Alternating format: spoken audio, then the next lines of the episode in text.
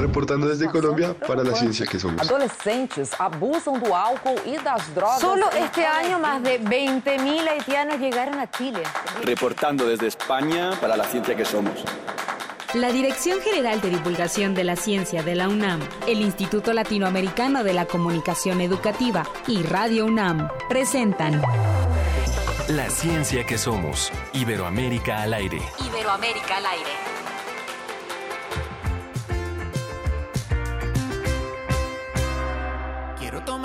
Camino largo, no tengo prisa de llegar, porque al final mientras más me cueste, más lo voy a disfrutar.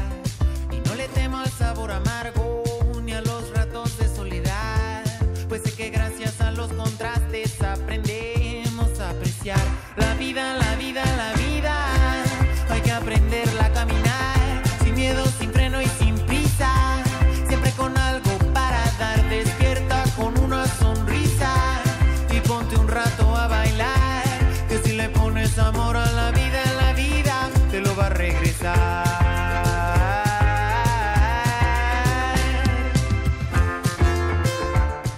Con esta mo- movida música empezamos hoy La Ciencia que Somos. Es una propuesta de nuestra producción. Saludo a mi compañera Sofía Flores. Hola, buenos días Ángel Figueroa. ¿Cómo estás? Muy bien, todo muy bien. Movida gracias. con la vida. Estamos oyendo la vida justamente. ¿A quién, ¿A quién estamos escuchando, Sofía? Josean Log, a quien siempre estamos descubriendo música con ustedes, muchachas. O sea, yo estoy impresionada. Muy buena selección musical. Pueden encontrar la lista musical en Spotify, de hecho, de este programa. Ajá. Y está, bueno, estamos escuchando a José, Log, que es mexicano de Cholula, Puebla, y que estudió en Berkeley College, allá en Estados Unidos. Él es solista de ukelele y está. eh, él cataloga su música como pop guapachoso. Vamos a escuchar ahora de México para Iberoamérica eh, José como José Ángel, José Ángel Log.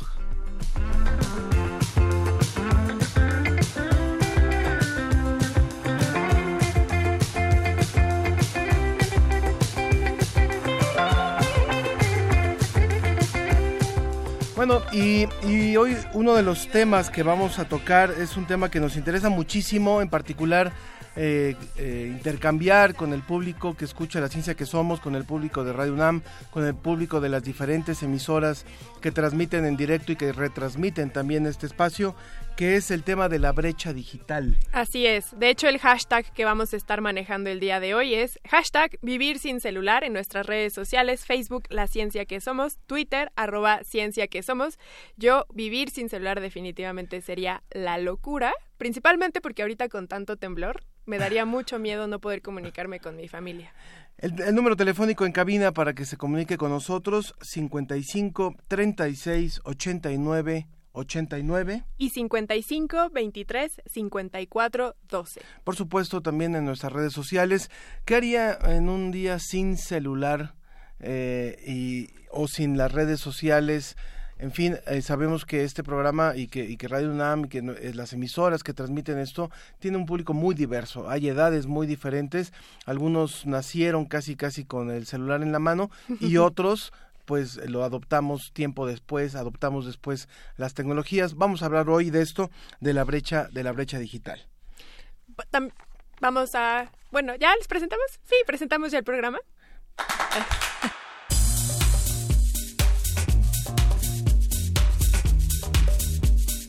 Hoy, hoy nos va a dar muchísimo gusto presentarle y retomar esta conversación que no pudimos enlazar la semana pasada.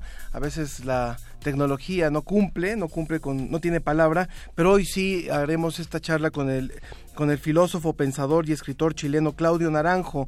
Él fue uno de los prin- principales expositores en el Congreso del Futuro que se celebró en Chile hace unas cuantas semanas y le habíamos prometido esta conversación. También, como cada semana, desde DICIT, que es probablemente una de las secciones más queridas en este programa por todo nuestro público, tendremos a la Agencia de Noticias para la Divulgación de la Ciencia y la Tecnología, José Pichel, con el reporte semanal. En la mes, eh, sobre la mesa, como lo estamos comentando, vamos a hablar con diferentes investigadores sobre el tema de la brecha digital en América Latina. Y también va a estar con nosotros vía telefónica el doctor Constantino Macías, director del Instituto de Ecología de la UNAM, y nos va a hablar sobre el genoma de un pez en particular. Bueno, pues vamos, vamos a arrancar ya con lo que le hemos prometido. Enlazamos de una vez sobre, eh, conectados con Iberoamérica. Queremos escuchar tu voz. Márcanos a los teléfonos 5536-8989 o 5536-4339. La ciencia que somos. Iberoamérica al aire. Conectados con Iberoamérica.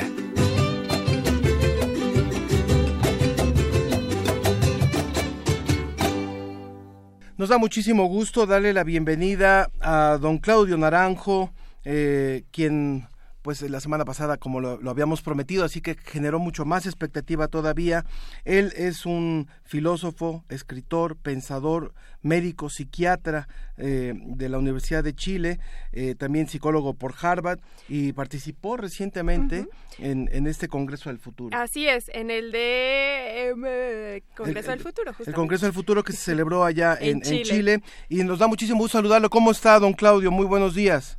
Buenos días, aquí estoy llamando desde Berkeley. Ahora está, usted allá en Estados Unidos. Sí. Y, bueno, eh, el, la, la, ponencia que presentó usted en el Congreso del Futuro despertó mucho interés eh, por parte de los asistentes. Habló sobre la educación, pero hizo reflexiones muy interesantes que queremos traer a este programa que es escuchado por diferentes públicos de América Latina.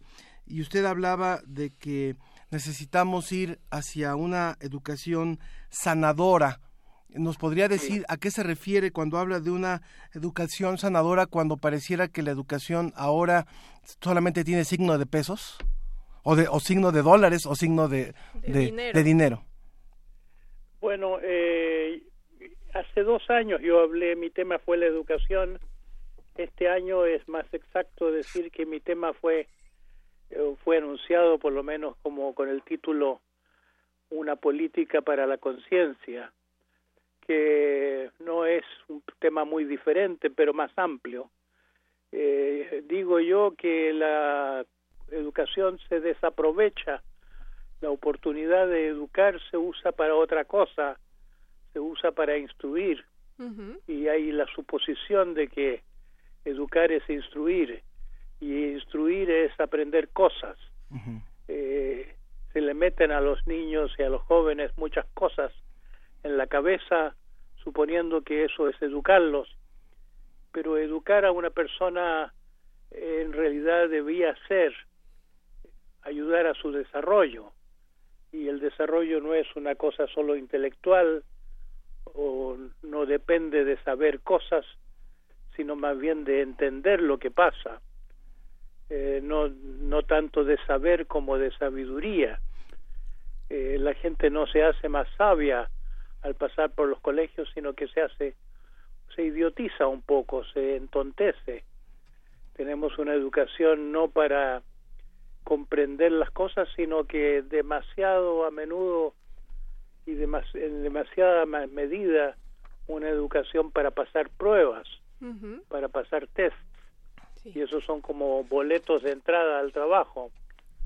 Entonces, eh, me parece que es una gran, un gran robo de la vida humana, robarle la vida, robarle el tiempo a los jóvenes, un tiempo que podría estar aprovechándose en vivir y en aprender de la vida en los contextos reales, tenerlos ahí encerrados aprendiendo cosas que ya la sabe su propio teléfono móvil.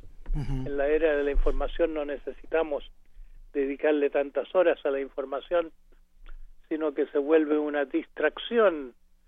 Eso, una distracción que no le permite a la gente estar consigo y saber lo que siente, sentir lo que piensa, saber lo que quiere. Entonces, a mí me parece que la educación es el socio invisible o el socio que tiene buena cara, digamos, de lo que Eisenhower llamaba el complejo militar industrial, Ajá. o el complejo hoy diríamos financiero militar industrial, lo, lo que quiere el dinero del mundo. Por, por eso este usted... mundo que, como ustedes mismos decían, es un mundo cada vez más de pesos y centavos. Sí. Interesan los designios económicos. Por eso usted, eh, don Claudio, habla de una educación que nos, eh, nos lleve más al desarrollo de las competencias existenciales, no solamente las competencias laborales. Sí, exacto.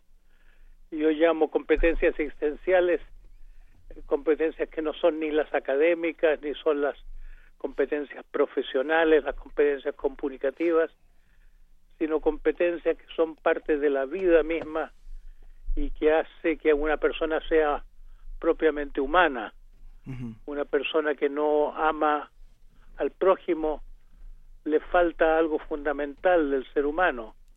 Cuando se dice que el mundo se está deshumanizando, es que la gente está perdiendo esa capacidad natural de formar vínculos propiamente humanos, que son las buenas relaciones humanas, no las relaciones cultivadas para un propósito, sino que las relaciones espontáneas como se dan originalmente en la familia. Claro. Esa era mi pregunta. Entonces, porque originalmente lo que pensamos es que a la escuela uno debe irse a instruir y más bien debe formarse dentro de la familia. Pero usted una de las cosas que propone es que más bien las escuelas, como las conocemos hoy en día, desaparezcan. Entonces, ¿cómo, debe, cómo debemos entonces educarnos? En, en, o sea, que sean los padres los que no solamente desarrollen a los hijos, sino también los instruyan o que haya tutores. ¿Cuál, ¿Cuál es ese modelo que usted propone? Yo propongo el modelo de que ya que tenemos educación obligatoria, ya que se creó ese canal, se creó con un mal propósito de condicionar a la gente para adaptar a la gente a una sociedad enferma, uh -huh. para que la gente sea como quiere el sistema, aunque es como un lavado cerebral lo que se le hace uh -huh. en la educación, en que la gente se acostumbra a seguir a la autoridad o se los condiciona a una especie de obediencia innata porque es parte de la política pedir obediencia, es parte de lo que llamamos gobierno. Tenemos gobiernos que yo llamo patriarcales a base de obediencia. Entonces, eh, ya que tenemos una educación que la creamos con ese propósito de que pase todo el mundo por la escuela, usémosla para algo que realmente sea necesario. Y lo que es necesario no solo es el desarrollo humano, sino que el la evolución social. Tenemos una sociedad muy enferma, tenemos una sociedad que hace crisis por todos lados, que tenemos una sociedad en que no hay cosa que no esté en crisis. Y porque la, la crisis está en el ser humano, en la formación humana. Y yo digo que somos como una sociedad enferma que no se sabe enferma porque somos una sociedad de gente no desarrollada, de gente que no ha florecido, por así decirlo, no ha, está expresando, está expresando lo que lleva en sí como potencial por la insistencia tonta de la educación de que uno solo sepa cosas en lugar de ser una mm. persona, que es una cosa mucho más compleja. Claro. Ser una persona. La educación debía formar seres humanos para que tengamos una sociedad humana de verdad que funcione. Así que mi propuesta, yo, sí. yo tengo un libro de hace muchos años que lo, lo llamé Cambiar la educación para cambiar el mundo. Mi propuesta es eso, que la educación se ocupe del mundo, que no sea solo la educación para los educandos, sino que una educación para que para arreglar el mundo como no se ha podido arreglar está muy claro que no se ha podido a, tra a través de la política o a través de la economía. Para el público que nos acaba de sintonizar, les comentamos que estamos conversando con don Claudio Naranjo, un reconocido médico, psiquiatra, pensador, filósofo y escritor chileno, participante, entre otras cosas, en el Congreso del Futuro, que se llevó a cabo allá en Santiago de Chile hace unas pocas semanas. Y estamos retomando parte de esta reflexión que usted hacía. Eh, nosotros en, este espacio que le hemos llamado La Ciencia que Somos y que es un programa eh, iberoamericano, así como otras iniciativas que hay de comunicación de la ciencia, tenemos claro que eh, parte de la tarea de comunicar la ciencia tiene que ver con fomentar en la población no solamente el conocimiento de lo que se está haciendo en la vanguardia científica, sino más bien poder acercar eh, algunos conocimientos, algunas herramientas que ayuden a tener un pensamiento crítico. Y creo que en un, en un continente como el nuestro o en un subcontinente como el nuestro, que tiene unos niveles altísimos de ignorancia, usted lo ha, lo ha destacado muchas veces, eh, el comunicar este enfoque de la ciencia para tener gente más pensante y gente con actitud más crítica frente a su entorno, frente a los políticos, frente a la, a la, a la, globalización, al, al, manejo del, del, dinero, podría servir. ¿Usted coincide con eso, don Claudio? Yo coincido con que necesitamos más comprensión de las cosas como son y a eso se lo puede llamar ciencia. Es muy importante que la ciencia tenga un aspecto crítico y que nosotros hagamos crítica de la sociedad en que vivimos, porque está en realidad un poco prohibido ver las cosas como son. Hay mucho de engaño en el mundo político. Hay muchos lobos vestidos de cordero. Es como si la política desde que existe, que desde los orígenes de la civilización, se ha propuesto no no exactamente gobernar, sino que afirmar el poder de unos pocos sobre los muchos que quieren otra cosa. Entonces la política tiene que basarse en el engaño y porque la política es engañosa, no le gusta a la política que la gente esté muy despierta. No, la, la política quiere formar el rebaño humano para que el rebaño sea manipulable, para tengamos para que tengamos la democracia manipulada que tenemos. Eh, recientemente eh, salió un reporte de la Auditoría Superior de la Federación aquí en México en el que decía que la reforma educativa no está arrojando los resultados deseados o que se habían prometido. Y en ese sentido yo le quisiera preguntar, don Claudio, ¿qué tan lejos estamos de alcanzar un modelo con el que, como el que usted propone? Eh, lejísimos porque no se proponen eh, eh, no se no se replantea no se plantea la gran pregunta sobre para qué la educación. No, parece seguirse un modelo ya muy anticuado de siglos atrás, cuando se quiso tener una fuerza de trabajo ordenada. Para con, con el desarrollo de la era industrial se creó una educación que ahora ya es la más obsoleta de nuestras instituciones. Eh, entonces no se revisa el para qué y el para qué tiene que ser tiene que incluir la felicidad. Mm. si, si si uno quiere educar gente infeliz el costo de la infelicidad es muy grande. El costo incluso político el costo social la delincuencia la maldad la destructividad humana viene todo de, de que la gente es infeliz. Y para ser feliz la gente tiene que estar completa tiene que es como que tiene que tener todos sus órganos funcionando. Y el cerebro no es un solo órgano no es solo un órgano intelectual como parece. Es también el, el, órgano del amor. Claro. Y el órgano el cerebro necesita sobre todo libertad.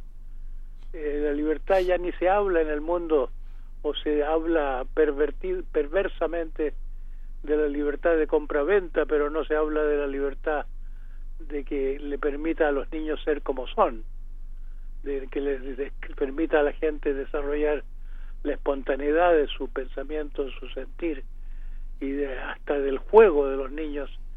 Se supone que el juego es un enemigo de la educación y ahora sabemos que se atrofian muchas neuronas, se pierde muchos tejidos cerebral cuando los niños no juegan lo suficiente.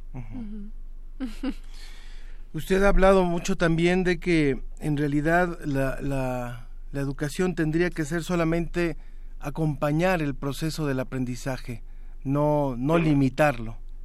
Es, esa es una definición bastante buena en la práctica. Esto del acompañamiento del aprendizaje le pone más el énfasis en el aprender que en el enseñar. La educación no debía ser enseñar incluso los educadores más notables de América, tal vez una pareja de los, los esposos Wild que trabajaban en Ecuador, que crearon la escuela Pestalozzi de Ecuador. Ellos a los eh, padres que les traían niños a la escuela para matricular a los niños exigían que se dieran por enterados los padres que no se les enseñaría nada. Parecía un escándalo esto, de como que no se les va a enseñar nada. Van a aprender mucho, pero no se les va a enseñar nada, porque toda la educación más moderna es sobre la base de ambientes preparados en que los niños aprenden simplemente porque se encuentran ahí entre ellos y con toda clase de juegos, juegos matemáticos, juegos de construcción, juegos verbales, está, está todo dispuesto para que los niños aprendan, pero no a costa del viejo modelo de que hay alguien dando lecciones y creando un ambiente autoritario de que el otro tiene que repetir las mismas cosas. Don Claudio, antes teníamos una pregunta que tiene que ver con el tema de la mesa de hoy, pero antes de eso yo quisiera aprovechar y preguntarle qué tan lejos también está esta idea de los modelos como por ejemplo el de María Montessori o el de las escuelas activas que fomentan justamente esto, el juego y el desarrollo personal. Eh, es un asunto muy diferente. Sí. Eh, hay, hay escuelas que tienen cosas interesantes que ofrecer, pues, pues, que, que hay algo bueno que ofrecen a una minoría de niños, pero eso no resuelve el problema de la educación. Es decir, podemos decir que tenemos una educación perversa, tenemos una educación que daña a la gente, que educa, que entontece eh, para las mayorías y, el, y no se resuelve el problema de las mayorías con que hay algunas pequeñas islas donde se ensayan cosas diferentes sería necesario que la educación en su en su forma más masiva cambie. Claro. En el caso, don Claudio, de los nuevos dispositivos electrónicos que, que muchos de los niños eh, usan, las tablets, los teléfonos, eh, ¿esto desde su punto de vista puede afectar el, el aprendizaje de los niños o es parte ya de un proceso vigente actual?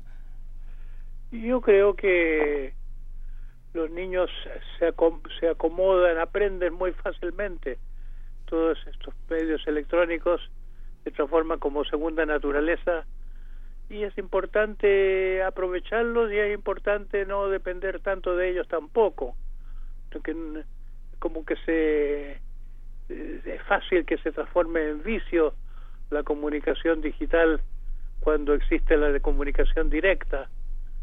Eh, ahí es donde cabe que haya un educador de verdad en cada escuela, donde haya alguien que, que sabe darle la medida a las cosas. En todo caso, no me parece que sea de las cosas fundamentales de la educación el uso o el no uso de el apoyos electrónicos de la computación. Hay que darle a la a la computación lo que es de la computación.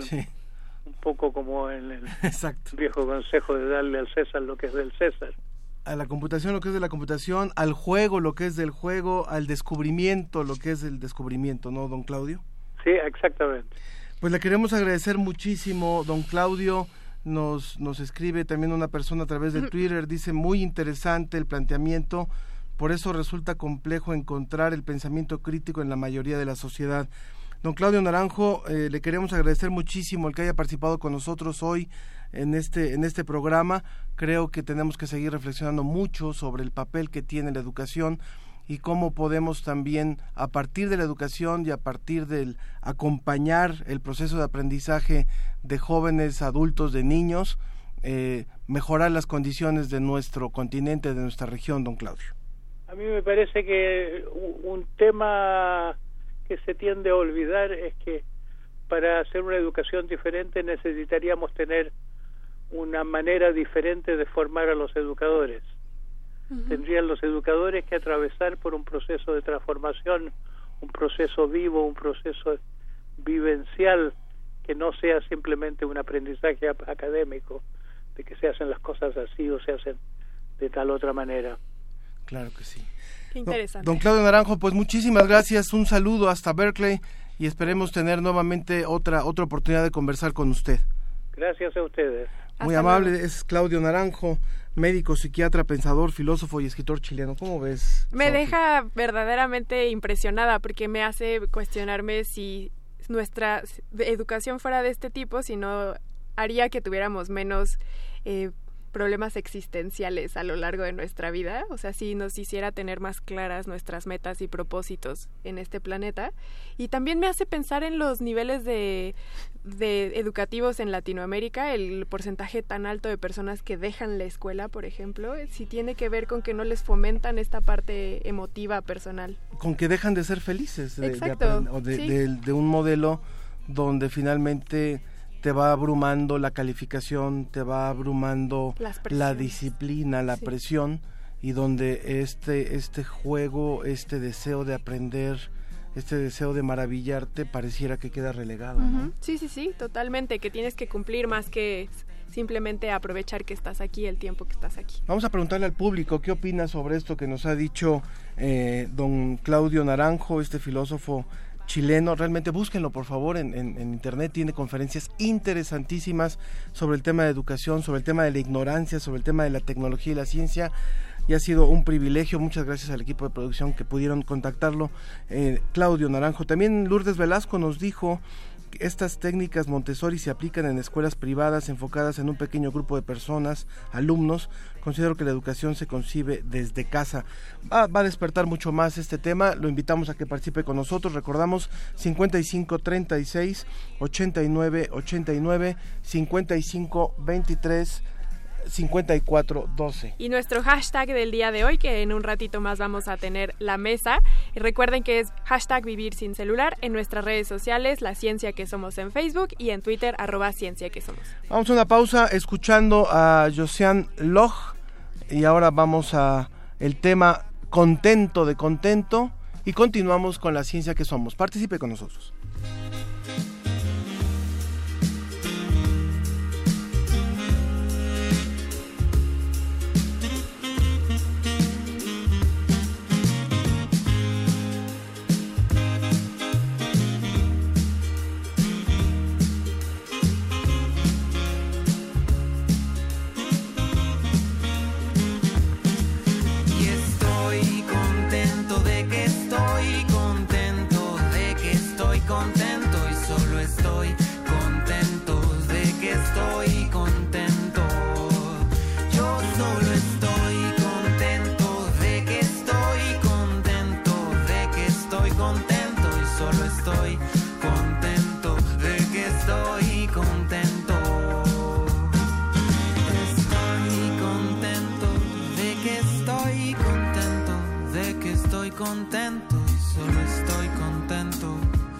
Que estoy contento.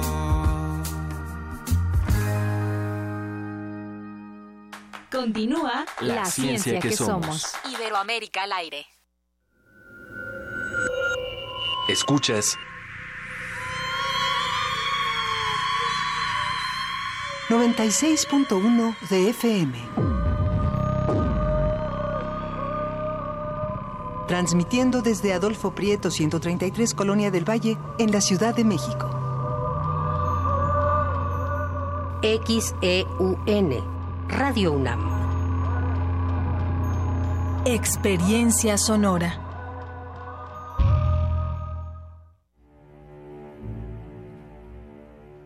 Al caer la noche, se abre un umbral entre nuestro mundo y el mundo de los sueños. ¿Has pensado alguna vez que todo lo que imaginamos, por fantástico que sea, parte de una realidad concreta? El Cineclub Radio Cinema presenta Ciclo Guillermo del Toro. Proyectaremos Cronos, Mimic, El Espinazo del Diablo y El Laberinto del Fauno. Si te gusta el cine de terror, fantasía, historia y ciencia ficción, te esperamos todos los miércoles de febrero a las 6 de la tarde en la sala Julián Carrillo, Adolfo Prieto 133, Colonia del Valle. Entrada libre. Radio UNAM, Experiencia Sonora.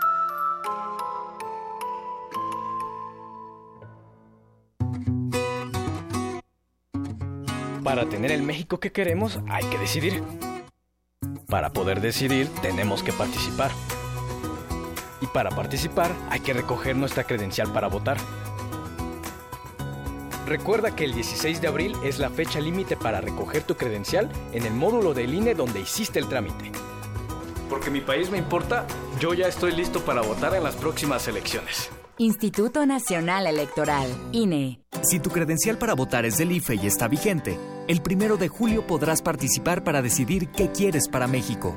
Revisa en la parte de atrás y si tiene un 18 en los recuadros, podrás utilizarla en estas elecciones. Si no tiene números, verifica su vigencia en la parte de enfrente. Sé parte de unas elecciones limpias. No hagas caso de rumores ni los compartas. Si tu credencial para votar está vigente, no importa si dice IFE o INE, tú podrás votar. Consulta INE.mx, porque mi país me importa, yo voto libre. INE.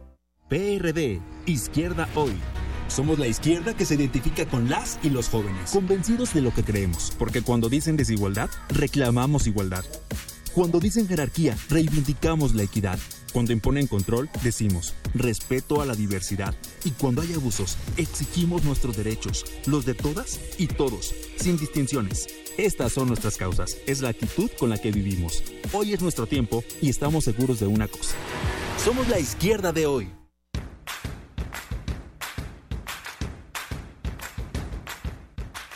Hocus Pocus sale de cabina y lleva los micrófonos hasta ti.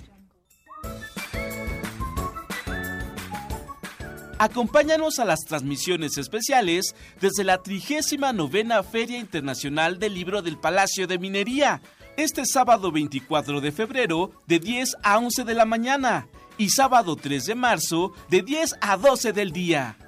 Vive la magia de los libros y sé parte de esta experiencia radiofónica. ¡Yay! Hocus Pocus, un programa tan mágico como tu imaginación. ¡Hocus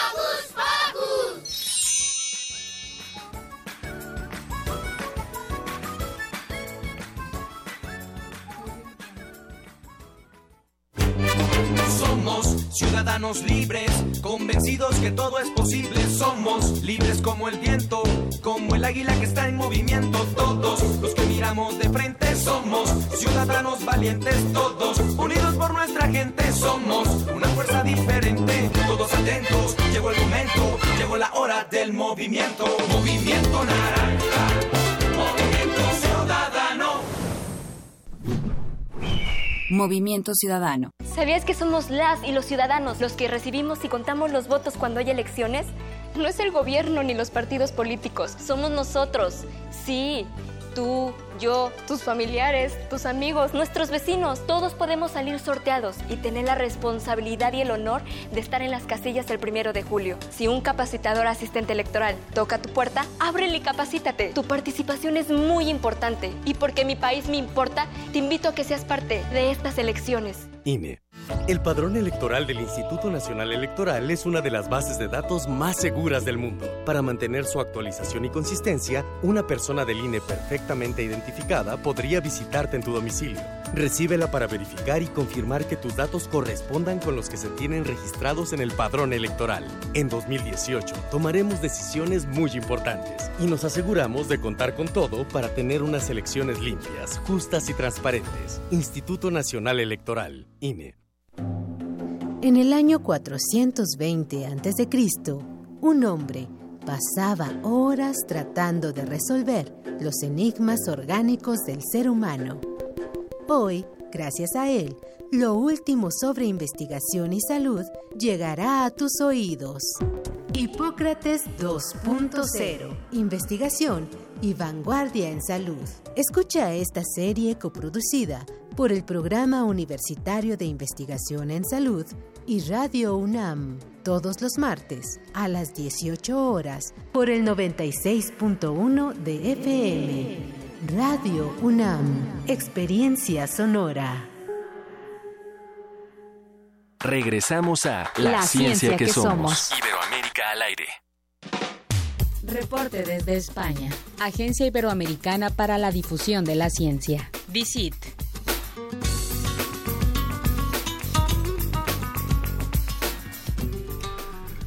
Mi querido José Pichel, ¿cómo te va? Muy buenas tardes. Hola, buenas tardes, buenos días para vosotros, ¿qué tal? ¿Cómo estás, eh, José? Bueno, pues muy bien, ya encarando el fin de semana, como siempre que, hablamos, así que cuando llega ya a estas alturas de, la semana, pues con alegría. seguramente tú ya piensas que es el, último el, último jalón de la semana, tu reporte de los viernes para ahora sí ya destramparte todo el fin de semana, ¿no? Eh, pues sí, suele ser una de mis últimas eh, tareas a, lo largo de la semana. Muy bien, es curioso porque eh, si, me permitís comentar una curiosidad en lo que es mi trabajo, yo suelo empezar en la radio los lunes, que tenemos una sección aquí en, la cadena SER en Salamanca, y acabo también la semana con, con vuestro reporte. O, sea, que, la radio, digamos, que supone el inicio de mi semana y también el final de, mi semana. Está muy bien, está muy bien. Finalmente la radio, sabemos que en España también tiene una penetración fuertísima, hay una, una audiencia muy importante, son, son realmente... Eh, adictos a la radio, yo lo puedo decir, y a los programas nocturnos, cómo, cómo llaman la atención estos programas de que pueden durar de las 2 a las 3 de la mañana y otro de las 3 a las 4 y, tienen el, la fuerza para ir cambiando de, de, programas entre una hora y otra en plena madrugada, ¿no? Sí, sí, sí. La, la radio, la radio en España es eh, un medio de comunicación eh, muy consumido, es un medio de comunicación de referencia, sobre todo en información eh, tú mencionas eh, la noche, hay eh, programas deportivos que tienen durante esas altas horas de, la noche muchísima audiencia y también programas informativos por la mañana que igualmente centran la atención informativa por aquí. Muy bien, muy bien, José. Bueno, pues ¿qué nos has preparado para este para este viernes de ciencia? Bueno, pues eh, podemos empezar por una de las eh, noticias de la semana y yo diría que del año, porque eh, además me, gusta mucho el carácter que, tiene esta noticia en cuanto a divulgación científica. Es una noticia que nos llega de Argentina y es que por primera vez se ha captado el nacimiento de una supernova y ha sido gracias a un aficionado. ¿Qué es exactamente eh, lo que ha pasado? Eh, bueno, digamos que, esta noticia es de esta semana porque la ha publicado la, revista Nature, ha publicado la investigación, pero este hecho ocurrió el 20 de septiembre de 2016. Eh, hay un aficionado a la astronomía en, Rosario, en Argentina, que, se llama Víctor Buso. Que aparte es, es, taxista, o no, no recuerdo cuál es su oficio, no, no, no es este o sea, le gusta, eh, es aficionado, pero tiene un oficio completamente eh, común y corriente, ¿verdad? Eh, sí, sí, sí, no recuerdo ahora yo tampoco, que creo que lo tenía por aquí, he visto alguna noticia al respecto, no, no recuerdo, pero bueno, pues eso, en lo que se refiere a la astronomía es, es simplemente un, un, aficionado, pero ha tenido la suerte y también, no solo la suerte, sino también el, el buen conocimiento, el saber hacer para convertirse en la primera persona que ha observado eh, en directo esa, esa explosión que es una supernova. Es un eh, cerrajero, es un cerrajero. El, el, Eso es, un cerrajero, sí, sí, sí, sí. No me acordaba exactamente, pero sí, es un, es un cerrajero. Eh, lo que pasa es que como aficionado de astronomía, pues tiene un gran telescopio, tiene, bueno, pues conocimientos también sobre este tema muy importantes. Y entonces estaba observando una, una galaxia eh, este 20 de septiembre de 2016 cuando eh, vio que aparecía un puntito eh, que era como, como una estrella pero él vio que era algo extraordinario porque de repente en, un, en una zona donde no había nada en la imagen aparecía un puntito y dijo bueno esto tiene que ser algo, ¿no? Entonces eh, se puso en, en contacto con, con, investigadores, con astrónomos profesionales y han llegado a la conclusión de que se trataba de una supernova y además él ha podido captar esas imágenes y eh, bueno pues unas imágenes que nos ofrecen eh, muchísima información también porque es la primera vez que sucede esto que se puede captar esa supernova en, en, el, en el momento, en, directo, ¿no? Y como digo, pues bueno, fue hace ya año y medio, pero ha sido noticia esta semana porque lo recoge así la, la revista Nature, lo ha dado a conocer esta primera persona en observar eh, una supernova, de una supernova es la explosión de, una estrella, no es que sea una estrella nueva, sino más bien eh, casi al contrario, es una es, una explosión en una estrella que puede suponer eh, la, destrucción eh, de, esa estrella, ¿no? Esto, esto, José. cual, esto, José, nos puede nos puede llevar un poco, tal vez este no es estrictamente un ejercicio de ciencia ciudadana, justo en, el programa anterior al nuestro se, se, hablaba de un ejercicio muy interesante que los hay también allá, por supuesto, en España, en diferentes países de ciencia ciudadana, pero sí de cómo los ciudadanos que, que viven eh, su vida cotidiana, que no se dedican a la investigación científica, pueden aportar a partir de su afición eh, eh, elementos que pueden ser fundamentales para un avance en conocimiento científico, ¿no? Desde luego que sí. bueno, como tú dices, en ciencia ciudadana tienen cabida muchísimas eh, actividades que suelen ser, eh, bueno, pues pequeñas aportaciones que podemos hacer cualquiera, aunque no seamos profesionales de la ciencia. Eh, y en este caso, yo creo que la aportación ha sido muy significativa y es, bueno, también es una, un poco la idea romántica que a veces tenemos de la ciencia y de los descubrimientos, una forma de revivirla, ¿no? Porque se supone que ahora mismo y además en cuestiones de astronomía hay grandes telescopios, grandes instalaciones dedicados a descubrir cosas nuevas, bueno, pues sigue habiendo eh, pequeñas cosas que eh, un, un, aficionado, una persona común y corriente también puede descubrir y puede incluso eh, aportar lo que lo que ha descubierto como un avance, como un, pequeño granito de arena en lo que es el, conocimiento en esta ciencia en particular. Claro, eso a mí me motiva porque me hace pensar que algún día voy a poder descubrir algo. Muy bien, pasamos al siguiente tema, José. Bueno, nunca se sabe, quizá, quizá sí que sí que puedas. Eh, bueno, pues si os parece, como un poco como hilo conductor, eh, podemos seguir eh, fijándonos un poco en, la astronomía y fijándonos un poco en el cielo. Y en este caso sí que vamos a lo que son astrónomos profesionales. aquí en España, en las Islas Canarias, tenemos el Instituto de Astrofísica de Canarias, hay unas instalaciones, bueno, pues muy importantes realmente las más importantes de, de, Europa en cuanto a instalaciones, eh, pues eso, que tienen eh, que ver con la astrofísica. Y, eh, bueno, ¿qué es lo que han descubierto en este caso? Bueno, pues han descubierto una estrella que ellos mismos dicen los investigadores que no debería existir. ¿Y esto qué, qué significa? bueno, es una estrella que han localizado, es una estrella, una estrella enana y está localizada a más de 9.000 años luz eh, pero dentro de, la Vía Láctea. y dicen que no debería existir porque por la composición eh, que tiene de metales y en particular eh, por la composición que, tiene de carbono, bueno, pues no deberíamos haberla podido detectar, ¿no? Cuestiona un poco los modelos teóricos que se tienen hasta ahora sobre este tipo de estrellas que eh, pertenecen, tiene, tiene una edad similar a la edad del universo, es decir, pertenece a lo que se llama el universo temprano. Entonces, los modelos teóricos que se manejan hasta ahora eh, nos dicen que debería tener una cantidad muy superior de metales y de carbono para estar ahí, y sin embargo, bueno, pues es una estrella que han detectado y que tiene unas características, pues en principio extrañas. Así que se trata de eh, un pequeño misterio que quizás eh, bueno, pues nos haga eh, revisar un poco eh, los modelos que se utilizan hasta ahora para este tipo de, cuestiones. Así que también es también es una noticia bastante bastante romántica, ¿no? El, el poder localizar una anomalía en el universo y decir, bueno, esto nos obliga a replantearnos nuestras ideas preconcebidas hasta ahora. Por supuesto. ¿Y con cuál cerramos, José? ¿Con qué nota cerramos? Bueno, pues eh, vamos a cambiar, vamos a irnos a un tema muy muy diferente, eh, también de aquí de España, el Consejo Superior de Investigaciones Científicas, el, organismo de investigación más importante que tenemos aquí en España, que está participando en un proyecto europeo eh, muy importante para detectar insuficiencia cardíaca de una forma distinta a como se hace hasta ahora.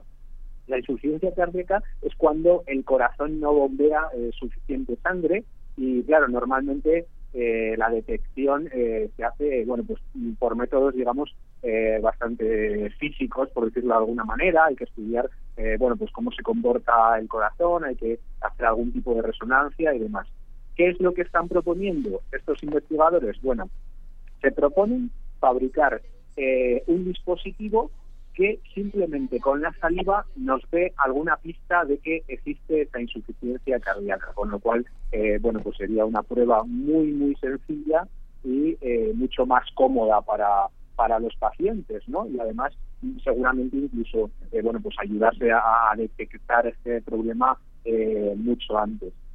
sería un dispositivo fabricado con sensores de silicio eh, microelectrónicos. Eh, sería un dispositivo bueno pues de, altísima tecnología y como digo pues existe un proyecto europeo eh, para desarrollarlo y en eso están investigadores españoles en este momento. O sea que a partir de la saliva podría detectarse en lugar de tener que hacer un un electrocardiograma un ecocardiograma, sino más bien a, partir de la saliva, con este dispositivo detectar si hay insuficiencia, eh, insuficiencia cardíaca en el paciente. La verdad es que sería una gran aportación y bueno, seguiremos al pendiente de esta, de esta investigación. José, muchísimas gracias por tu reporte, José Pichel.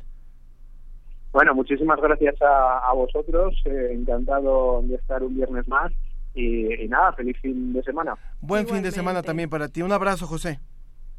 Un abrazo, adiós. Muy buenas tardes. La, ciencia, que, somos. Iberoamérica al aire.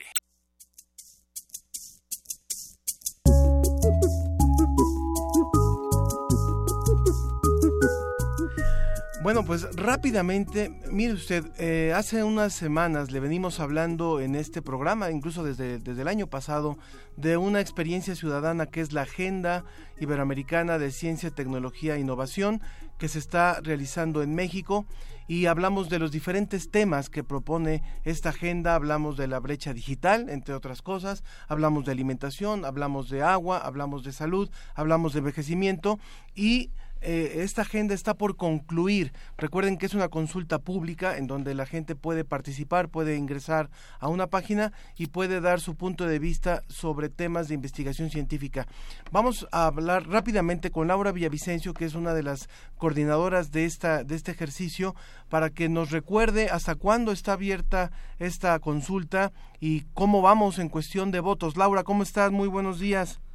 Hola, buenos días, Ángel. Muchas gracias por eh, llamarme para que dé esta información que es importantísima para todos los ciudadanos. ¿Cuánta gente ha participado hasta este momento en la Agenda Ciudadana de Ciencia, Tecnología e Innovación, eh, capítulo México? Pues fíjate que ya llevamos 135 mil votos en todo el país. Han participado los eh, ciudadanos de los 32 estados de la República, eh, dándonos su opinión sobre esta agenda ciudadana. ¿Y podemos conocer los resultados preliminares? Claro que sí, los resultados preliminares ya están en la página, ahí se va avanzando todos los días cuántos van agregándose y, y pues esperamos que sigan aumentando de aquí al día 28 de febrero, que es cuando se cierra esta consulta. ¿Nos podrías, por favor, repetir la página en donde el público puede ingresar a hacer su, su encuesta, donde pueden dar su punto de vista sobre los ocho temas que propone la agenda? Claro que sí, es www.agendaiberoamericana.org diagonal México. ¿Hasta cuándo podremos votar? Podemos votar hasta el día 28 de febrero. Eh, sin embargo, me gustaría aclarar que la página va a seguir abierta para que se sigan informando, pero es muy importante que antes del 28, a más tardar el 28, nos den sus su, sus opiniones sobre estos temas. ¿Por qué? Porque los vamos a presentar a los tomadores de decisiones en cada uno de los estados de la República y también a nivel federal. Y ahora que México, el distrito, bueno, que México como país está haciendo cambios muy importantes, hay cambio de presidente, creemos que los eh, ciudadanos tenemos la oportunidad de conocer a fondo cuál es la situación de nuestro país, cuáles son los problemas que nos urge atender como país y también a tener a ejercer nuestro derecho de exigir que esos temas, como bien ya decía Ángel, agua, educación, cambio climático, salud, seguridad alimentaria, sociedad digital, estén incluidos en las agendas de los candidatos presidenciales. Por Qué mejor que tener información validada científicamente, hecha por expertos para los ciudadanos, para que tengamos esta visión profunda de cuáles son los problemas que nos afectan, además, por supuesto, de la corrupción y de, los problemas coyunturales, coyunturales. Pero cuáles son los problemas estructurales como país que a los que nos tenemos que dirigir y a los que tenemos que atender de inmediato para realmente mejorar nuestras condiciones de vida. Por supuesto, Laura. Pues muchísimas gracias, muchísimas gracias. Repetimos la página. Ajá, la página es eh, www.agendaiberoamericana.org.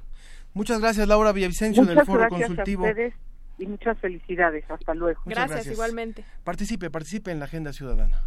Y eh, bueno, pues ya, ya este, tenemos, tenemos listo nuestro siguiente, nuestro siguiente corte musical. Con José Log, contento de contento. No, es la que sigue, la que sigue, que se llama, bueno, a ver con qué beso, beso.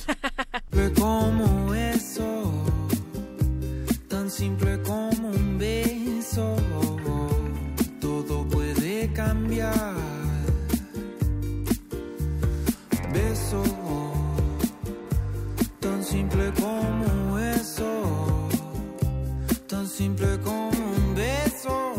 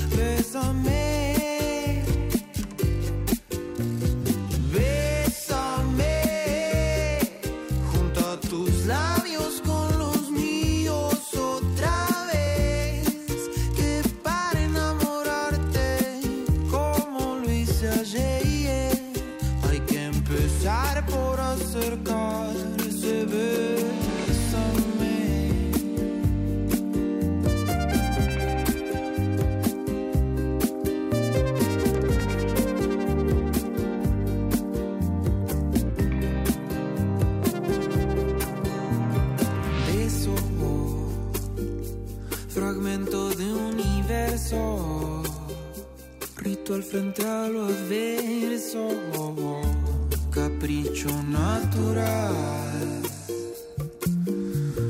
Beso, lenguaje tan diverso, camino sin regreso,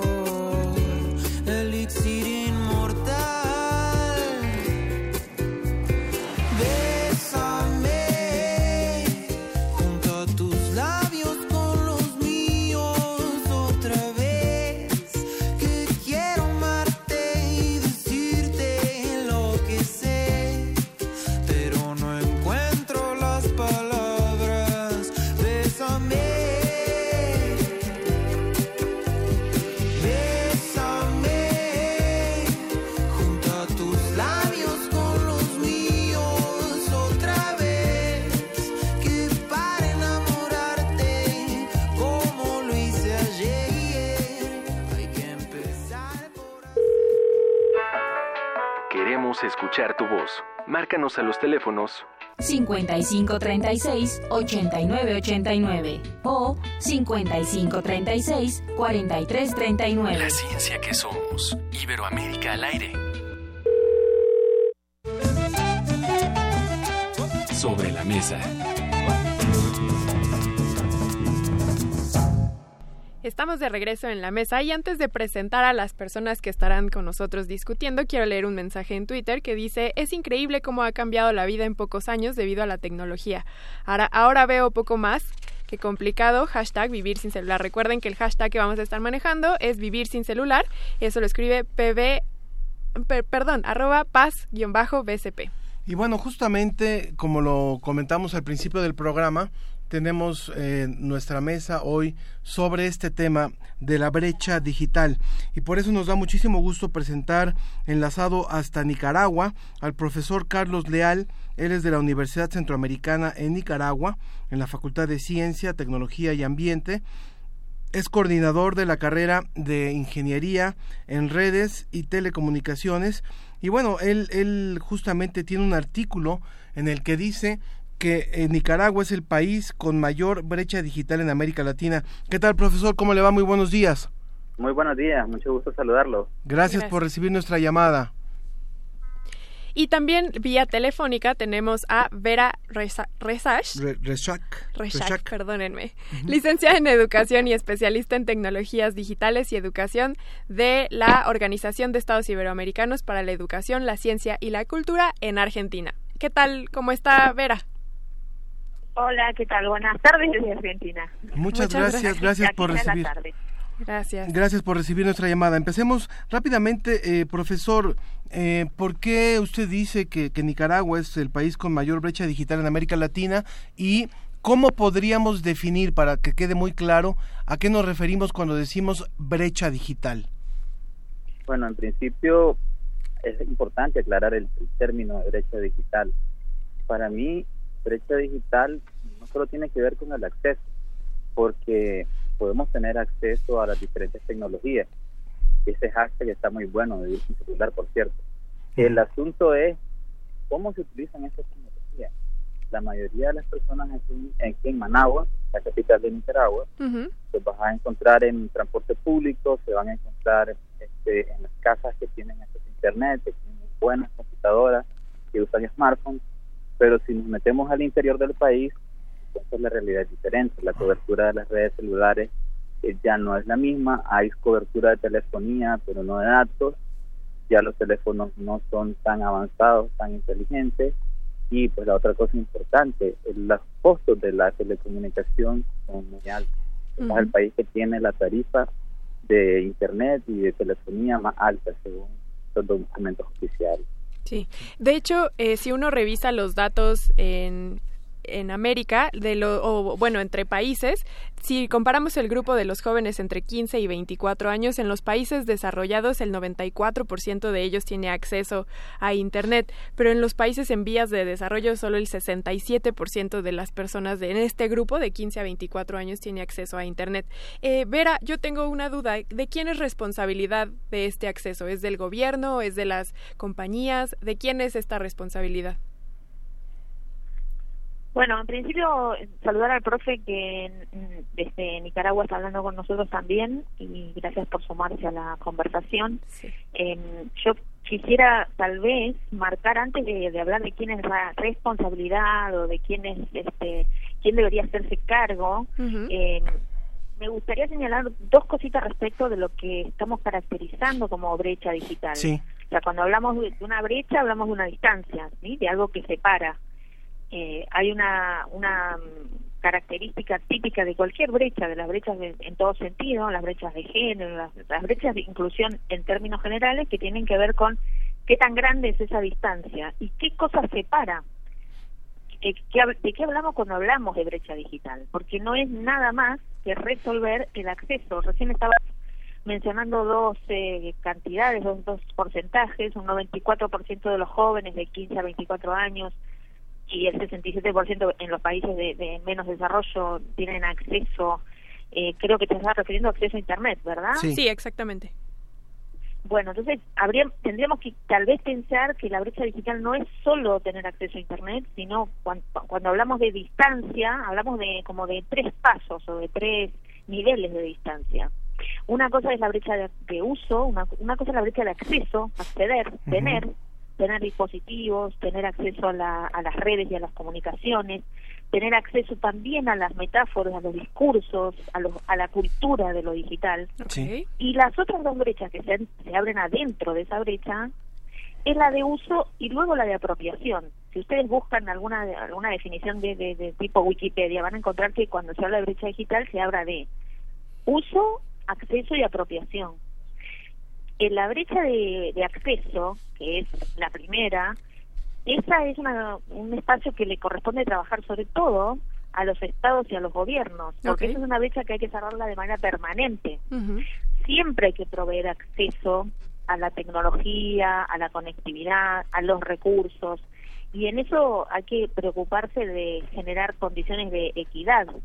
Las distribuciones de, de objetos, materiales, dispositivos, recursos digitales responden un poco al cierre de esa brecha que en un sentido es lo primero. Si no tenemos acceso, luego no podemos hablar de usos y si no tenemos uso, luego no podemos hablar de usos apropiados.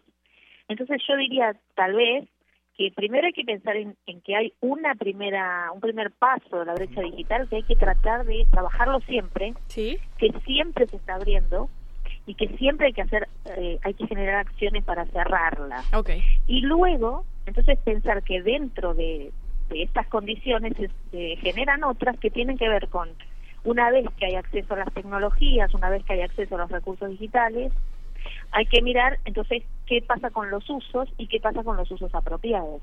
Exacto. Ah, eh, se suma en esta conversación también el actuario Fabián Romo, quien es director de Sistemas y Servicios Institucionales de la Dirección General de Cómputo y de Tecnologías de Información y Comunicación de la UNAM. Bienvenido, Fabián. Muchas gracias, muy buen día. Gracias. Nuevamente, muchas gracias por estar aquí con nosotros. Bueno, eh, eh, ya nos han dado un panorama más o menos de cómo está la situación en, en Nicaragua. También, eh, muy someramente, también nos ha explicado Vera cuál es la, la definición que ella concibe en, en- el término de brecha digital, el uso, el acceso y la apropiación de los recursos digitales. Pero eh, también había preguntado Sofía, finalmente, ahora sí podemos caer en esta pregunta de quién es el responsable de proveer eh, este acceso y favorecer esta apropiación de los recursos digitales en un país como los nuestros. Estamos hablando con Nicaragua, estamos hablando con Argentina, estaríamos hablando también de México. Pues sin lugar a dudas, este es una- un tema de discusión de siempre al respecto de la brecha digital. Si realmente en el caso del gobierno es responsable de proveer de estos accesos o al menos de garantizar la existencia de políticas públicas que permitan una mejor apropiación de la tecnología y una mejor distribución de la misma y por supuesto de alguna forma garantizar el acceso.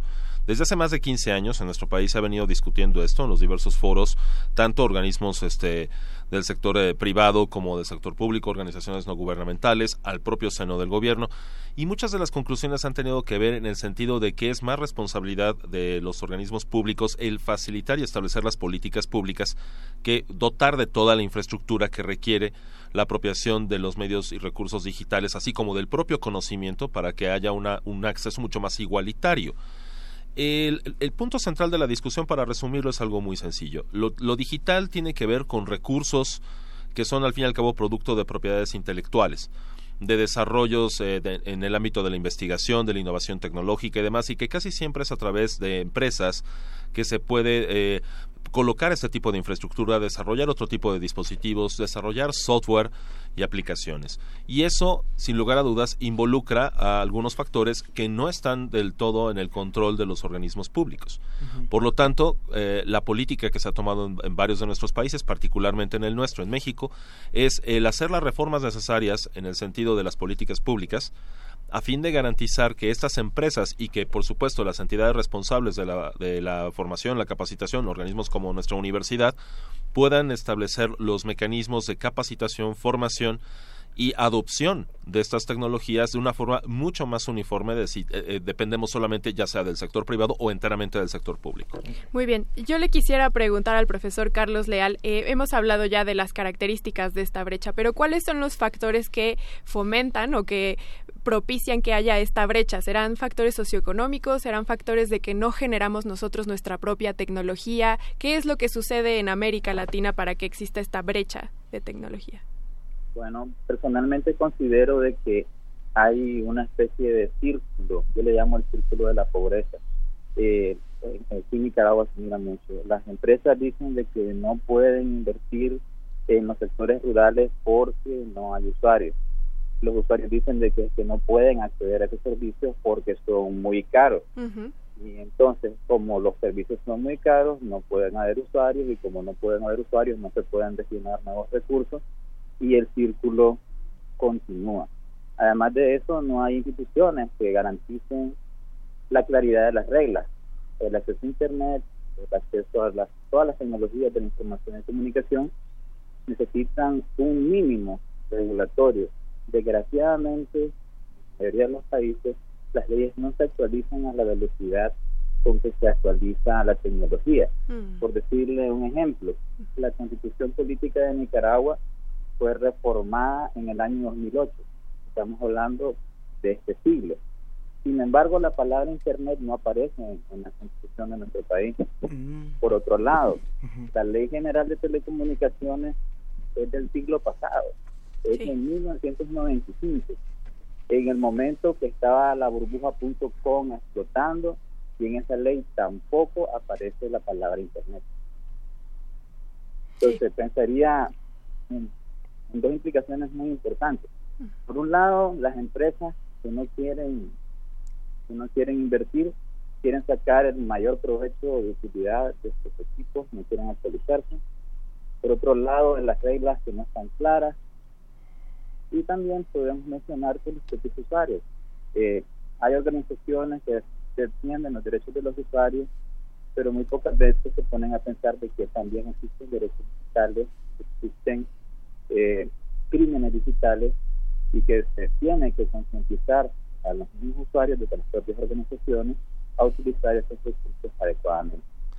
Suena a que es un problema puro y duramente capitalista, porque si no hay mercado, no hay compradores y entonces el, el, Estado no interviene para hacer regulaciones. Parece un problema catastrófico esto. A mí me gustaría preguntarle a Vera, Vera que está allá en Argentina, eh, que también nos dijera un poco si, si el tema de esta brecha, eh, tú hablabas del uso, del acceso y de la apropiación, yo quisiera saber si también tiene algo que ver el género, porque sabemos que hay estadísticas que nos hablan de que finalmente los hombres en la mayoría de nuestros países tendríamos mayor acceso al Internet que las mujeres.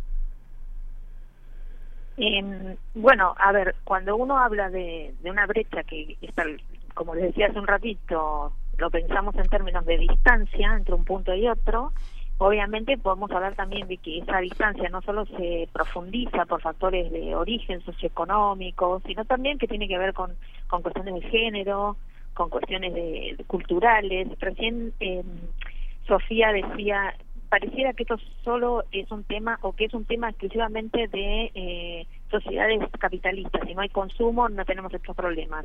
Sin embargo, lo que nosotros podemos visualizar hoy es que estamos marchando cada vez más hacia un mundo crecientemente digital y que entonces ya no se trata solamente de consumo, no se trata solamente de empresas, no se trata solamente de políticas que regulen a esas empresas que que intervienen en, en el consumo y en la generación de consumos, sino que también se trata de, de cuestiones más eh, más blandas, si se puede llamar de esa, de esa manera, que tienen que ver quizás con términos como inclusión, exclusión, segregación, integración.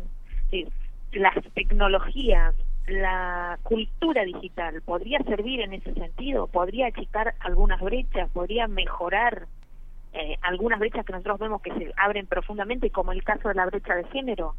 Yo eh, tengo una, una visión optimista en el sentido de que entiendo que una mayor difusión de la cultura digital, acompañada, por cierto, como, como decía Fabián, de políticas públicas en la capacitación, en, el- en la adopción y con, con un control del Estado importante, en control en el sentido de garantizar ciertas condiciones de equidad.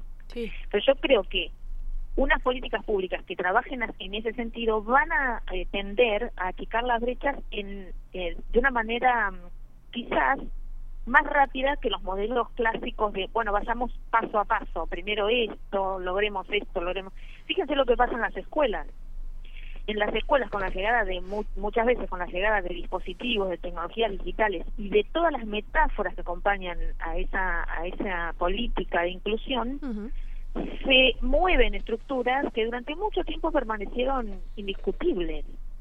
Creo que, por ejemplo, el cierre de la brecha de género que tiene que ver con el no solamente con el uso de internet, sino en general el, el acercamiento de las de las niñas y, y- y las jóvenes a carreras científicas y tecnológicas, ahora estamos abriendo los ojos hacia esa brecha de género que aparece.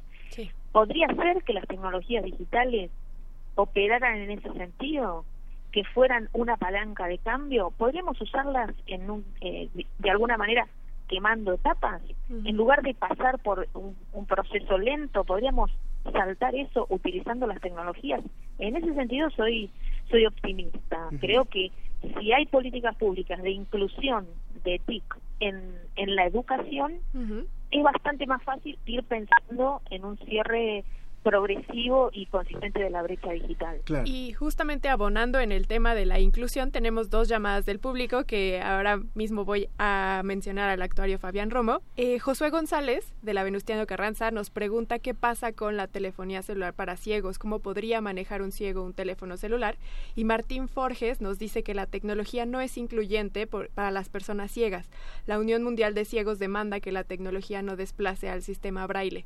Allí, ¿qué, qué hay en ese tema? Hablando de la inclusión. Bueno, aquí hay eh, eh, muy interesantes preguntas, por supuesto, y con lo que con lo que se comentaba hace unos minutos, creo que sin lugar a dudas la brecha digital no es solamente el tener la tecnología, sino cómo se usa de mejor manera la tecnología. Y es mucho de nuestra responsabilidad en las instituciones y en, en- en las universidades el decir cómo se puede usar de la mejor manera. En este caso, eh, eh, versando sobre estas dos preguntas, en realidad se han hecho muchos esfuerzos de, de- en materia de desarrollo tecnológico para toda esta accesibilidad a las personas con capacidades eh, distintas Diversas. o diversas. Eh, incluso eh, puedo mencionar que en nuestra institución hicimos un proyecto hablando, por ejemplo, de, de las personas débiles visuales o ciegos, en donde, curiosamente, no sé si ustedes sepan, pero la mayor cantidad de débiles visuales que tenemos en nuestra institución como estudiantes es en la Facultad de Filosofía y Letras. No, no lo sabía. Y es donde más les dejan leer. Y es donde eh, no siempre se tiene acceso a los lectores de libros para ciegos, que son unos, unos aparatos especiales que, que permiten acceder vía braille a los, a los libros. No, no, no son aparatos muy baratos, no están tan disponibles. Entonces siempre ha sido un reto eso. La manera de solucionarlo, como en todo esto de la brecha digital, es con algo de ingenio. Y como lo hicimos en nuestra institución fue creando un proyecto de servicio social. Esto es, incluyendo a todos los estudiantes que quisieran participar para leer los libros y grabarlos, hacer audiolibros para sus compañeros. Este proyecto que es- empezó desde hace muchos años y que se llama Presta, su- Presta tu voz, de lo que se trata es de darle el acceso a nuestros compañeros estudiantes que no pueden leer el libro para que lo puedan escuchar y lo tengan en un medio digital como su teléfono o su reproductor de MP3 lo que quiero citando este simple ejemplo, que además no cuesta nada, porque cualquiera tiene un- una grabadora de MP3 en un teléfono, Sí. es que con, con ciertas aplicaciones, con ciertos, eh, cierto ingenio e inventiva, podemos hacer precisamente de la tecnología un recurso que facilite, como dice la maestra, la inclusión de las personas. O sea, Claro. no solamente cómo incluimos a las personas en usar la tecnología, sino cómo la tecnología hace más incluyente a la Claro. En el caso de, de los aparatos, se- hay muchas funciones que se tienen hoy en día ya en los dispositivos móviles, en los smartphones específicamente, que dan esta accesibilidad para ciegos. Se pueden activar los modos de accesibilidad y en esos modos un- una persona ciega puede tener, si no al 100%, sí muchas de las funciones que tiene un teléfono o una tableta hoy en día. Creo que Vera quería decir algo. no quería interrumpirlo, pero mm, también tomando la, la pregunta que hicieron los dos eh, eh, oyentes que llamaron a la radio, pero además en general expandiendo los usos de la tecnología no solo a las personas con disminución o discapacidad visual, sino en términos generales. Nosotros tenemos una sociedad súper diversa donde hay personas sordas, donde hay personas eh, con, con dificultades para transportarse o para moverse a sí mismas. Yo creo que tenemos que empezar a mirar la- a la tecnología no como un reemplazo, decir, uy, qué pena, no va a haber libros en braille porque la tecnología no es accesible para los ciegos, sino al revés, pensar qué otras cosas que aparecen hoy asociadas a la tecnología digital son buenas para las personas ciegas y disminuidas visuales, así como hay otras cuestiones que tienen que ver también con cerrar la brecha con otras, eh, con otros tipos de, de discapacidades o, o minusvalías que tienen que ver con el eh, desempeño en general, no no solamente intelectual. Claro. Eh, me llamó la atención porque cuando eh, produce, eh, ofrece como ejemplo eh, Fabián la idea de otros estudiantes que prestan su voz y hacen audiolibros, me parece genial porque eso genera empatía, comunidad, Claro. pero además hay que pensar que hay soluciones tecnológicas hoy en día que no son costosas. Una máquina de escribir en braille sí que es costosa. Sí, en supuesto. cambio, hay soluciones tecnológicas alternativas que hay que pensarlas como también cierres de brechas digitales Por supuesto. eh, en, en muchos sentidos. ¿No? No solamente en, en el sentido de un reemplazo. No, y en ese sentido de también es necesario que haya política. Claro. Le eh, quiero, re- pública. le quiero recordar al público que nos está escuchando en vivo eh, los números telefónicos. Es muy importante también su participación, dado que en, en- en las audiencias hay públicos de diferentes edades. Y yo sé que de parte del público que nos está escuchando tiene también, a veces nos llaman personas de 70 años, 50 años, eh, 80 años. 20. Entonces hay una diversidad de, de usos incluso. Y, y ahí me quiero ir también ahorita con el profesor Carlos. para hablar sobre el tema también de las de las brechas en edades también del acceso pero repito los, tele- los teléfonos en cabina 55 36 89 89 o el 55 23 54 12 El hashtag que estamos manejando es vivir sin celular. ah, En Facebook, La Ciencia que Somos, y en Twitter, arroba Ciencia que Somos. Eh, al profesor Carlos yo le quisiera preguntar, es que ahorita ya con todo el panorama que ustedes están desenvolviendo en el tema de brecha, eh, ya surgió el tema de género y ya surgió el tema de Edades. de edades y de las personas que tienen capacidades distintas. Pero entonces, ¿cuántos grupos vulnerables existen en dentro de este concepto de brecha? No es nada más los que tienen y no tienen acceso, sino en realidad es grupos que a veces ni siquiera tomamos en cuenta y no y al no tomarlos en cuenta probablemente hacemos más grande esta brecha y desigualdad, ¿no es así? Carlos Sí, exactamente. Yo quería aportar al tema que estaban comentando los colegas de las personas que llamaron, que básicamente lo que nos conviene entonces, y también contestando un poco la pregunta actual, es que nos conviene acercarnos a la comunidad. Yo quería contarles, aquí en la universidad nosotros también desarrollamos un proyecto para personas no videntes hicimos una especie de lazarillo digital, era un guante súper avanzado con sensores que le permitía a la persona caminar por el, por el campus sin, sin chocar contra obstáculos. Era una cosa maravillosa, sensores ultrasónicos poderosos. ¿Qué fue el resultado? No lo quisieron usar. Una vez que ya teníamos un prototipo funcional, se lo presentamos a las personas con la discapacidad y dijeron que nosotros no necesitamos esto, nosotros con nuestro bastón blanco nos movemos alrededor del campus, no necesita baterías, no necesita nada y funciona perfectamente. Claro. Entonces, ¿qué significa eso? Necesitamos que todos nos acerquemos a la comunidad. ¿Por qué? Porque una comunidad de prácticas, una comunidad que comparte necesidades, una comunidad que aporta soluciones a esas necesidades, va a ofrecer respuestas, soluciones mucho más importantes y mucho más contundentes que lo que pueda ofrecer una alternativa comercial. Obviamente, un producto se basa en una campaña de investigación, de desarrollo, lleva su componente de mercadeo y al fin lo que quiere es vender. Pero las soluciones aportadas por la comunidad, obviamente, van a tener un impacto más profundo. Y en este sentido, podría mencionar las comunidades de software libre, las cuales son muy este, importantes en este sentido. Eh, por ejemplo, en los dispositivos que utilizan Linux, por cierto, Android es una distribución de Linux, hay lectores de pantallas para no videntes. Entonces, en lugar de pensarnos que cuántas diferencias tenemos y que cuántas personas están con diferentes restricciones, y en vez de, quejarnos, ay, pobre de mí, estoy solo en este mundo, nadie me quiere, todos me odian, más bien sería acercarnos y decirle, escuchen, tenemos necesidades, tenemos que resolvernos, pero tenemos que organizarnos. Así se me explico. Sí, por supuesto. María Elena Ocampo, y hablando de este tema también eh, a nuestros tres invitados, eh, les recuerdo a ustedes que estamos enlazados en Argentina con Vera Rochac, con eh, Nicaragua con Carlos Leal y aquí en México está el actuario Fabián Romo. María Elena Ocampo nos dice, tengo 70 años, es la primera vez que uso mi celular, no sé usar correo electrónico, pero mis nietos me abrieron Facebook y me encanta. Me hace sentir muy acompañada, voy por el WhatsApp. Fabián. Sí, sin lugar a dudas. Bueno, yo también conozco gente así que ya adultos mayores y que en un principio tenían demasiado temor de utilizar la tecnología, les parecía complicada y demás. Pero yo siempre les digo, aquellos que empezamos con las computadoras desde la primera computadora personal y que teníamos que tomar un curso de 20 horas para medio empezar a usarla, y aprender comandos raros. O que se Eh, conectaban a la televisión. Sí, también. bueno, sí, había bueno, unos bueno, teclados. de hecho mi se- primera computadora ¿Sí? fue así. Se o sea, se la compraba en el supermercado y se conectaba a la televisión. Exacto.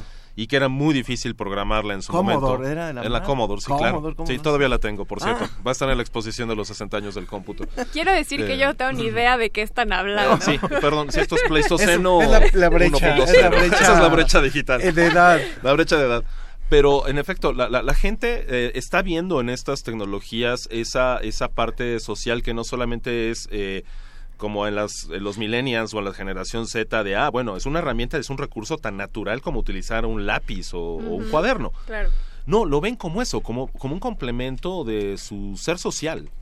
Y es, es interesante lo que se ha dado este fenómeno en las personas de, de ya mayores, cómo utilizan las redes sociales para sentirse acompañados, para sentirse parte todavía de los jubilados, por ejemplo, siguen haciendo sus sus comunicaciones con sus ex, compañeros de trabajo. Entonces, eso es parte de, de todo este tipo de bondades que tiene la tecnología, que por sí misma no es mala, como ningún recurso que se desarrolle, sino es el uso que le damos, lo que le da un sentido u otro.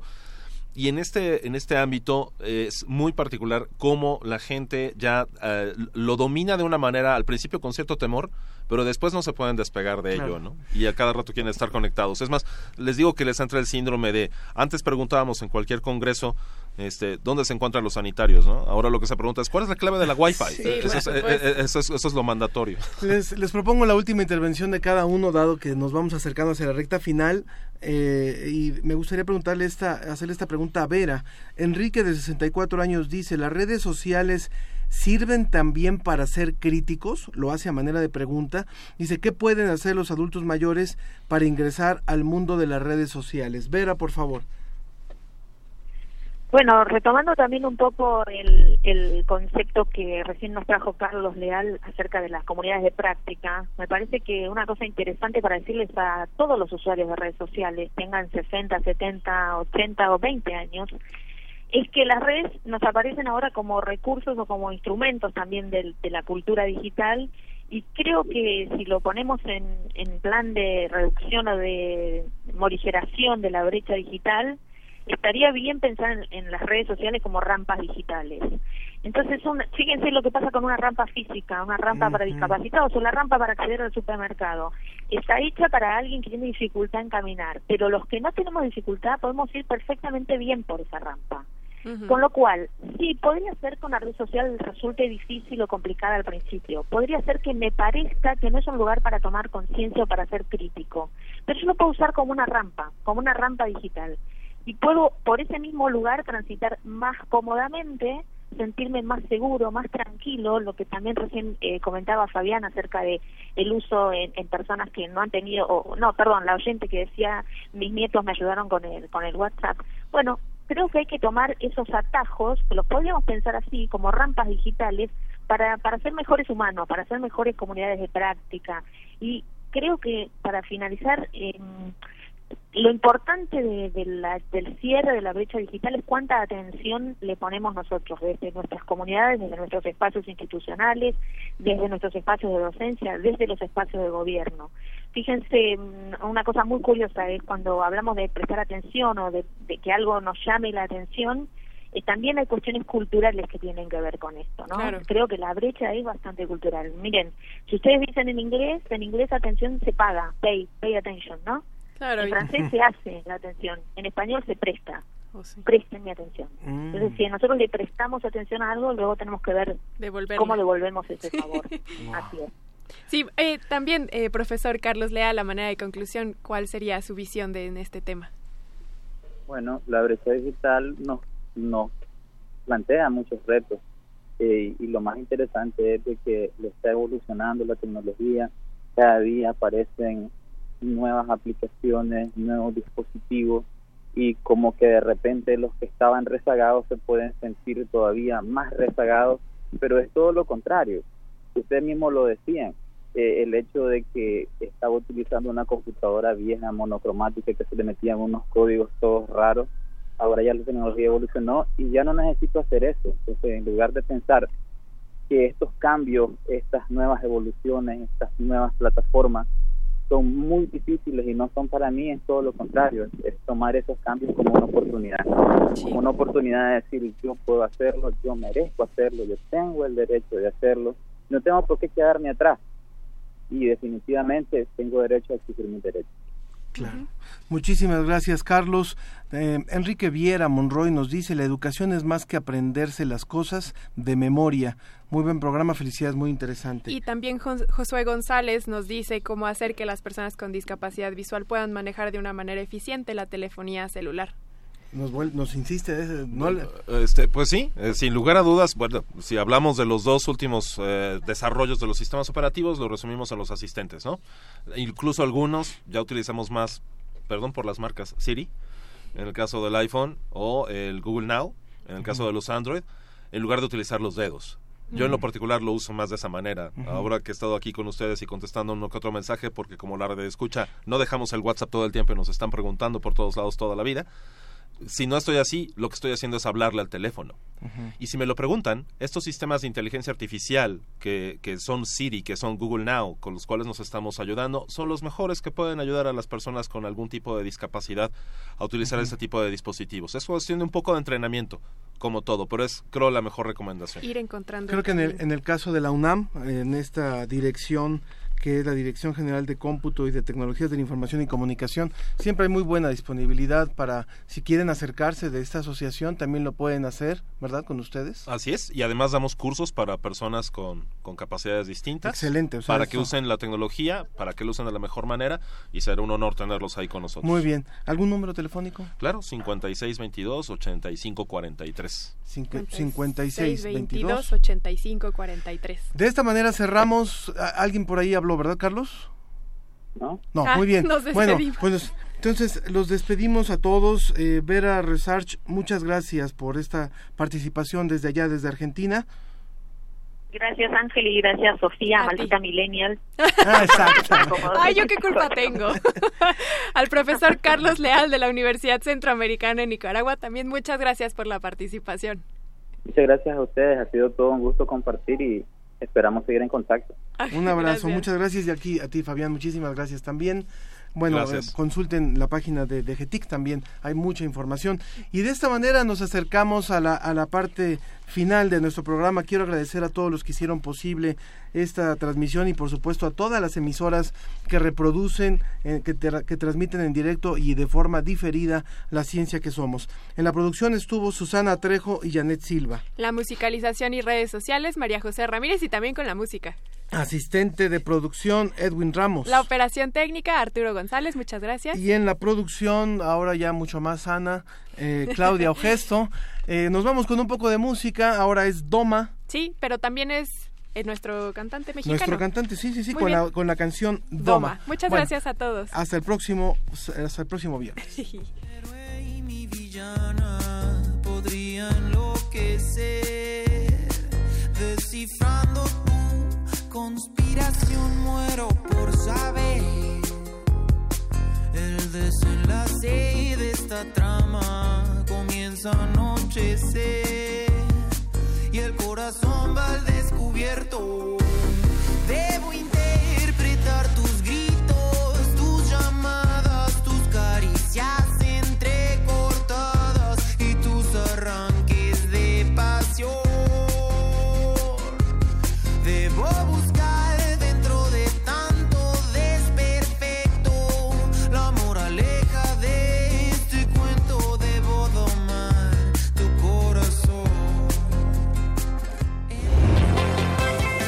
Agradecemos tu compañía. Nos escuchamos la próxima semana en punto de las diez y media de la mañana. La ciencia que somos. Iberoamérica al aire. Una producción de la Dirección General de Divulgación de la Ciencia de la UNAM, el Instituto Latinoamericano de la Comunicación Educativa y Radio UNAM.